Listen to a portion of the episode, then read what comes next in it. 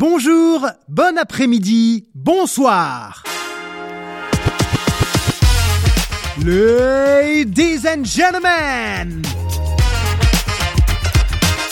vous l'avez plébiscité sur les réseaux sociaux. C'est le nouveau thème de ce hors-série purement culturel du cinéma tué. Le plan séquence. Eh oui, eh oui, oui, pour tous ceux qui découvrent ce podcast, euh, bah d'abord bienvenue, bienvenue et merci.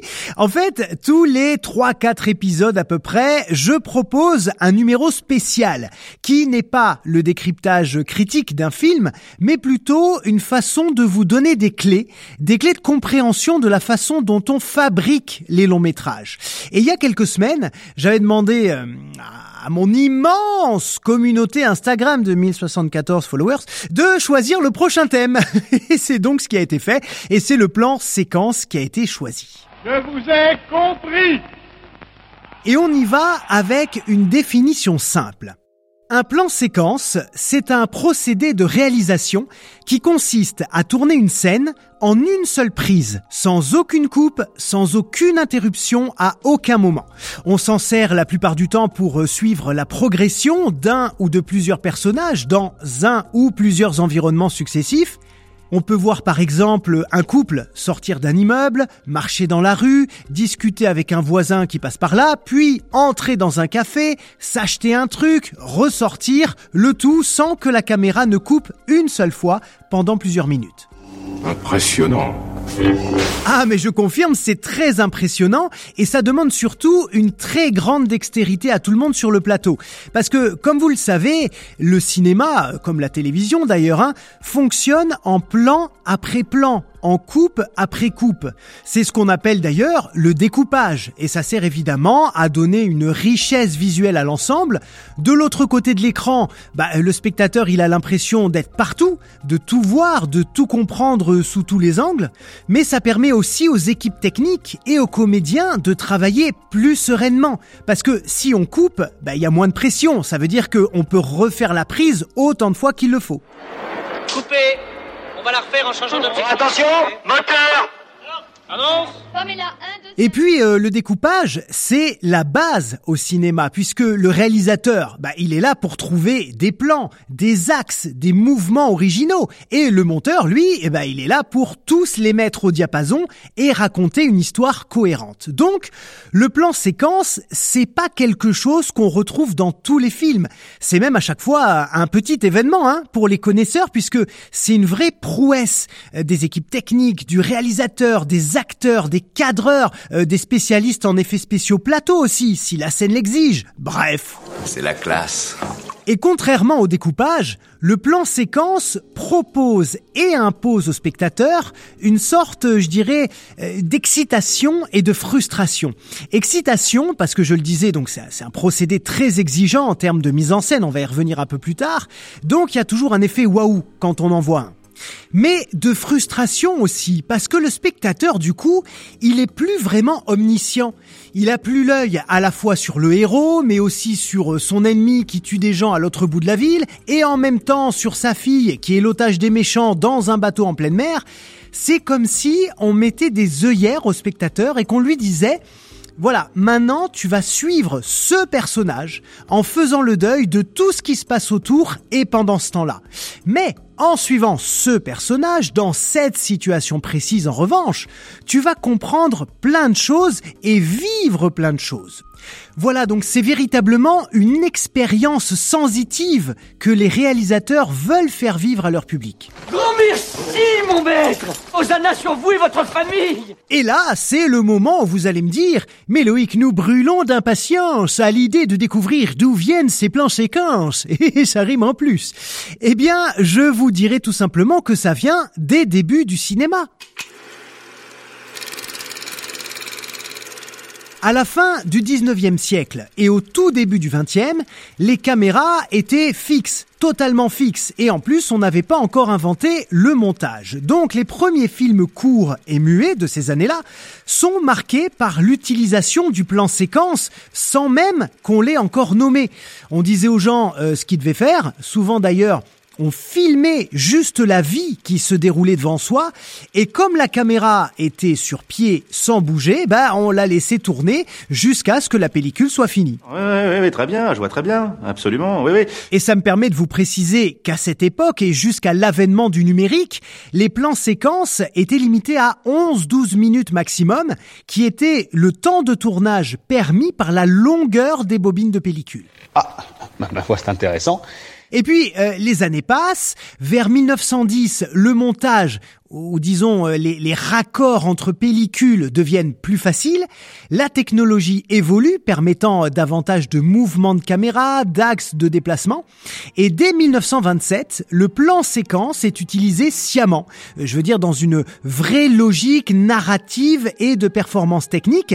C'est dans le film L'Aurore de, alors attention j'ai fait euh, espagnol LV2, hein, toutes mes excuses, de Friedrich Wilhelm Murnau. Voilà, je suis content, je l'ai dit sans trop ripé.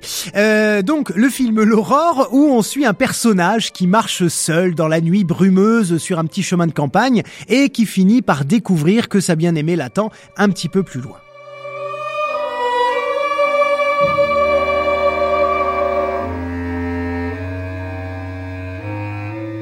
On le verra aussi utilisé en 1931 dans M le maudit de Fritz Lang, puis il sera élevé au rang de, on va le dire, de virtuosité à partir des années 40 par Orson Welles d'abord, puis Alfred Hitchcock, mais aussi Sergio Leone et Stanley Kubrick, notamment dans Shining, hein, pour ne citer que.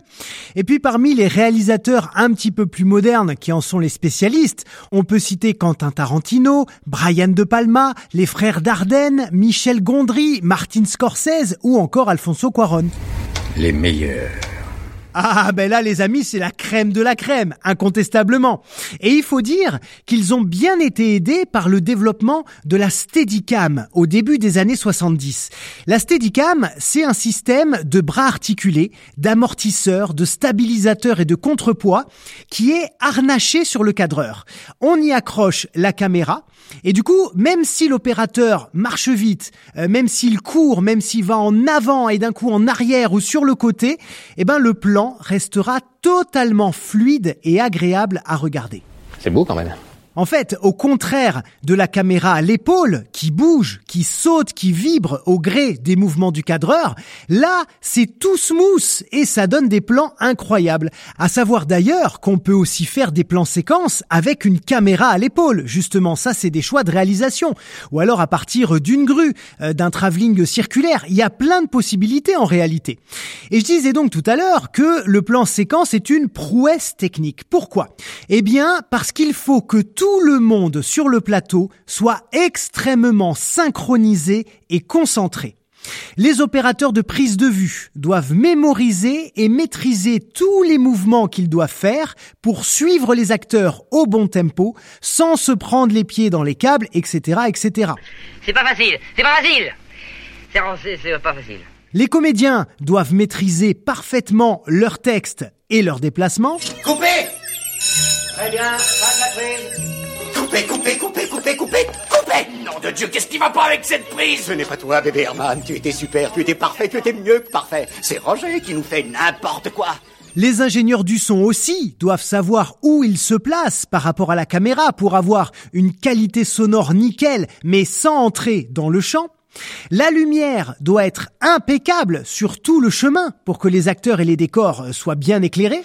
Mais on voit rien dedans Les effets plateaux doivent être préparés et lancés au bon moment. S'il y a euh, des explosions, par exemple, ou un personnage criblé de balles, une seconde trop tôt, une seconde trop tard, et tout le plan séquence est foutu.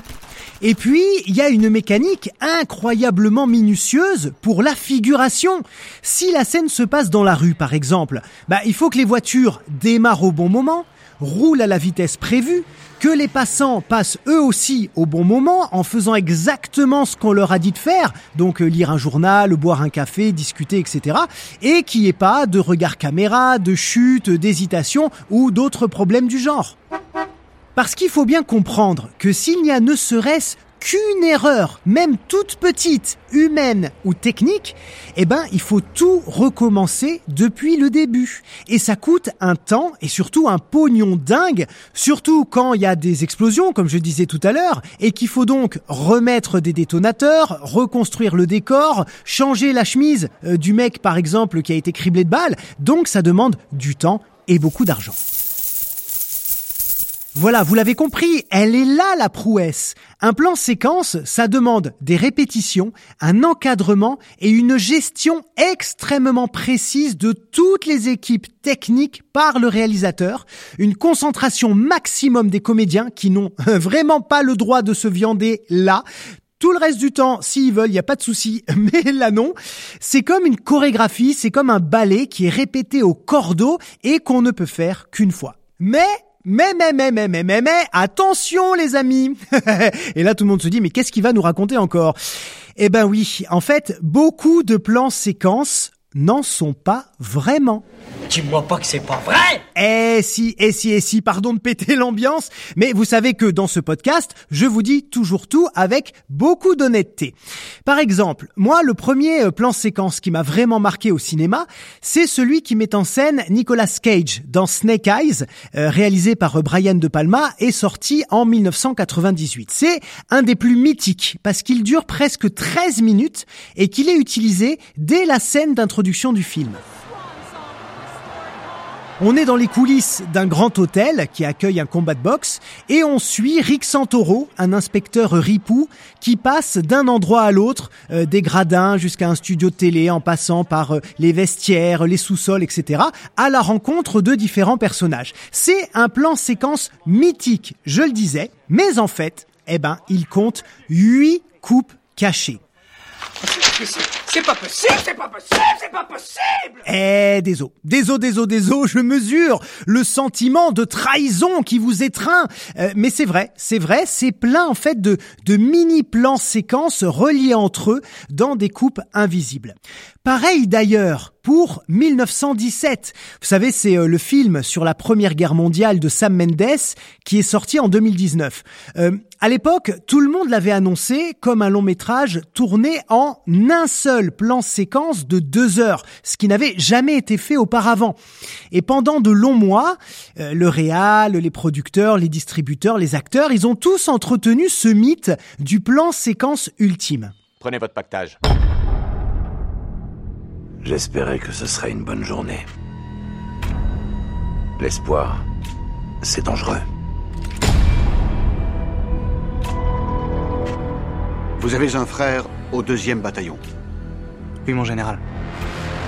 Ils vont tomber dans un piège. Vous avez ordre de leur remettre un message annulant l'assaut de demain matin. Et puis, après la sortie du film, eh ben, on s'est rendu compte qu'en fait, euh, il était composé d'une quarantaine de séquences raccordées via des coupes très très subtiles et invisibles. Bon, euh, ça pète un peu le délire, hein, mais du coup, euh, tout le monde a mieux compris parce que T'as beau être le meilleur réal du monde et avoir tout l'argent du monde, deux heures de plan séquence, c'est tout à fait impossible. Et je précise que ça n'enlève absolument rien à la qualité du film, ni au talent de Sam Mendes et de toutes ses équipes qui ont fait un travail de dingue, mais vraiment de dingue sur ces 40 séquences, travaillées et tournées avec le moins de coupes possible.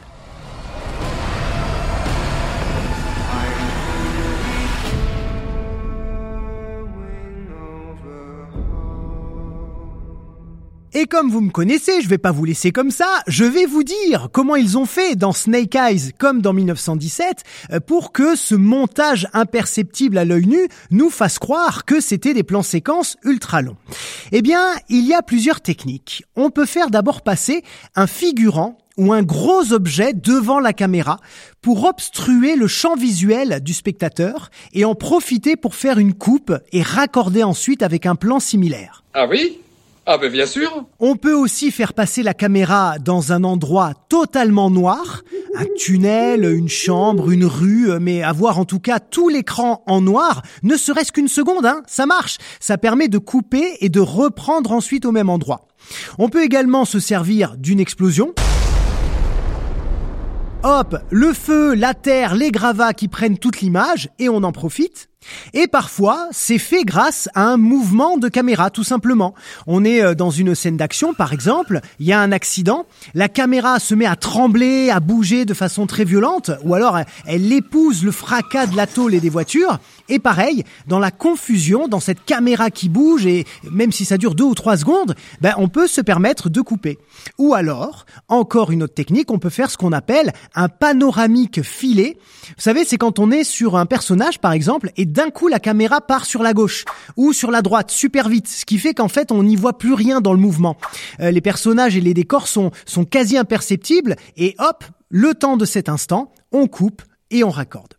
Voilà, ce sont que, que quelques exemples évidemment, il y en a encore plein, mais au final, en tant que spectateur, ça va tellement vite qu'on perçoit quasiment rien et la magie du cinéma opère. Après, attention, hein, euh, je ne veux surtout pas désacraliser le plan séquence. Euh, il y en a plein qui en sont des vrais de vrais, sans coupe, sans triche, avec vraiment une mise en scène qui a fonctionné de A à Z.